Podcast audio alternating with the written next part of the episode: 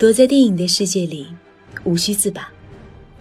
你们好，我是上官文路读书会的主播夏荷。这次《复仇者联盟四》的上映，把朋友圈分为三个派别：明知道第二天要上班还熬夜看首映的，实在没法看首映，害怕剧透，连朋友圈都关了的，和从来不看复联，但是被刷屏，所以想来凑凑热闹的。总之，这是一个所有人都必须参与的狂欢，没有人可以在这场十年之约迎来终结的时候置身事外。那么，我们今天就来聊一聊《复联四》，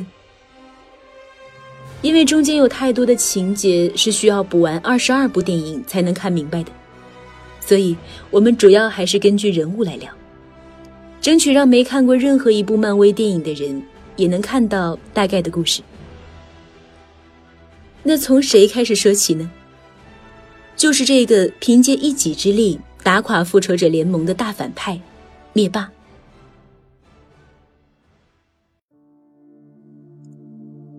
灭霸这个反派最神奇的一点就在于，他其实很有人格魅力。在原著的设定里，灭霸本身就拥有着超高的智慧，所以他更像是一个先知。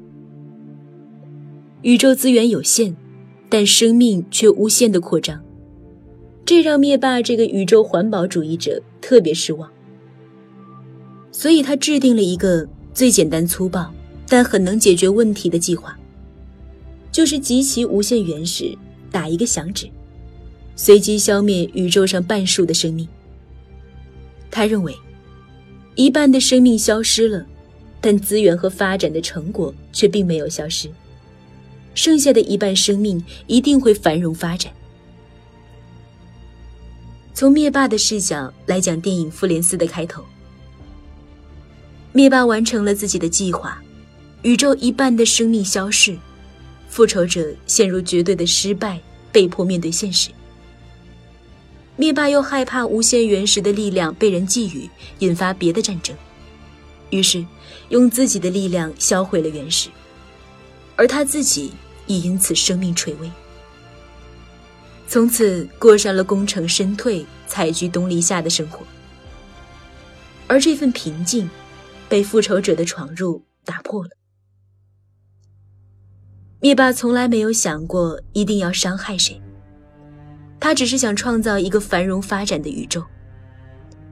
包括他在复联三的时候，明明一个响指就可以团灭了复仇者联盟的所有人，但是他遵循自己的承诺，不带个人感情的随机消灭了半数生命。所以复联没有团灭，只是恢复了基本的出场设置，留下了老一辈。正是因为灭霸的说到做到，复联四才有的拍。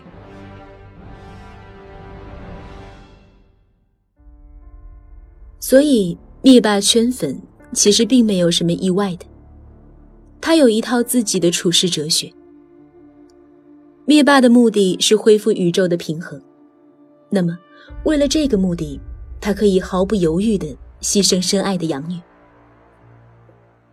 我们能感受到，灭霸不是那种我们幻想中为了自己的欲望而要去统治世界的绝对反派，而是一个有着宇宙观的实干家。其实，灭霸的想法我们也可以联系到很多科幻的作品。用我们经常拉出来溜的《三体》举例，灭霸就是参悟出了其中的黑暗森林法则呀。为了抢夺有限的资源。文明之间，无论有多少种可能，最后唯一的选择都是杀戮。灭霸就想了，那你们也别杀了，都我一个人干吧。响指一打，半数生命消失，资源也够用了，宇宙也和平了。最可贵的是，他为了保护和平，还销毁了无限原石。意思就是，最强武器不在了。你们也不用争来争去，好好过日子就行了。所以，按照灭霸的逻辑来看，自己是个大慈善家呀，一人牺牲造福全宇宙，你们得感激我呀。灭霸不觉得自己是反派，灭霸觉得自己是造物主，是天命。但灭霸的想法看似先知，实际就是幼稚和傲慢。他幼稚到以为宇宙运行的法则只是弱肉强食，又傲慢到以为可以创造出一个符合自己理想的宇宙。而复联四就是告诉那些差点被灭霸圈粉的人：反派再有道理，也是一个反派。因为人是自私的，这不是一个道德缺陷，而是一个事实。人是自私的。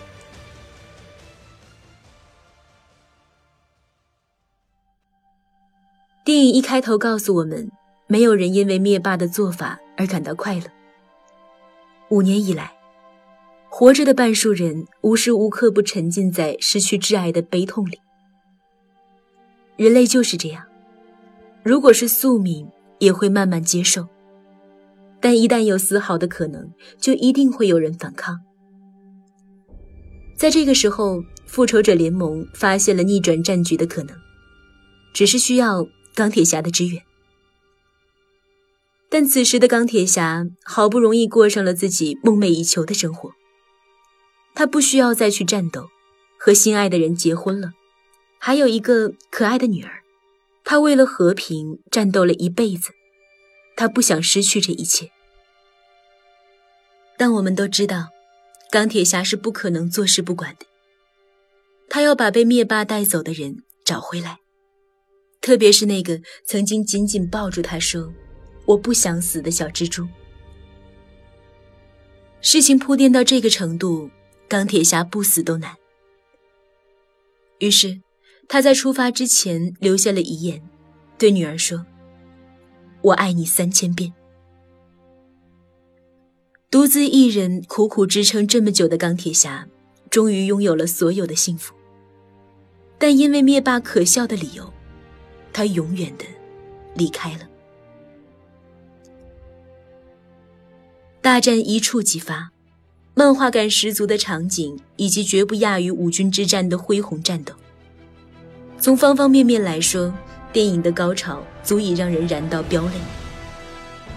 我们反抗灭霸，仅仅是因为无法接受重要的人因为平衡这么鬼扯的理由而离开我们。宇宙会有它自己的方式来运行，生命也会找到繁衍的方式。未来的结局在于我们拼尽全力去争取，而不是被迫接受灭霸的一个响指。但我们失去了钢铁侠，小辣椒失去了丈夫，摩根失去了父亲，所有钢铁侠的粉丝失去了愉快的吃芝士汉堡的权利。漫威总裁凯文·佩奇表示，从2008年到2019年。漫威的三个阶段算在一起，十一年的二十二部电影，统称为《无限传奇》。我们这个时代被赋予名称，作为历史的一章，彻底讲述完了。接下来的时代，我们可以参与，但却不属于我们了。对于漫威世界的新生代，呼声最高的小蜘蛛算是一个典型的代表。被粉丝戏称为“钢铁侠亲儿子”，又抢过美队的盾牌。但是小蜘蛛代表的是未来十年的成长，就如同花花公子托尼用了十年的时间成为真正的钢铁侠，小蜘蛛也会有属于他的十年，还会有零零后和一零后陪伴着他成长。那是他们共同从稚嫩走向成熟，从玩世不恭。走向肩负起责任的十年，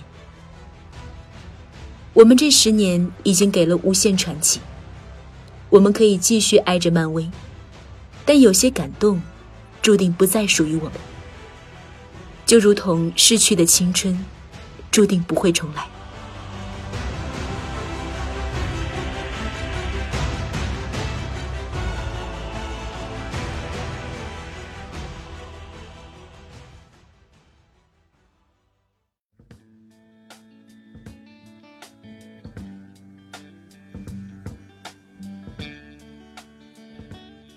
为什么要看漫威呢？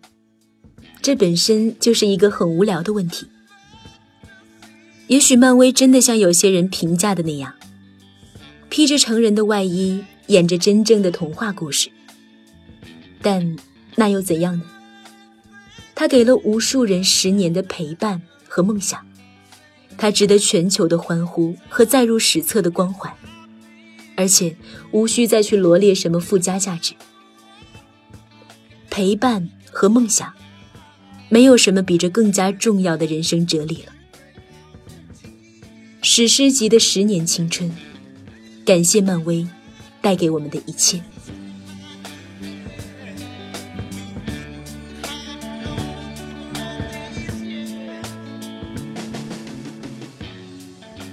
如果你想查看今天节目的内容，请到微信上搜索公众号“上官文露读书会”。阅读是我们离美最近的时刻，让我们共赴一场美丽的约会。今天的节目就到这里，我们下期再会。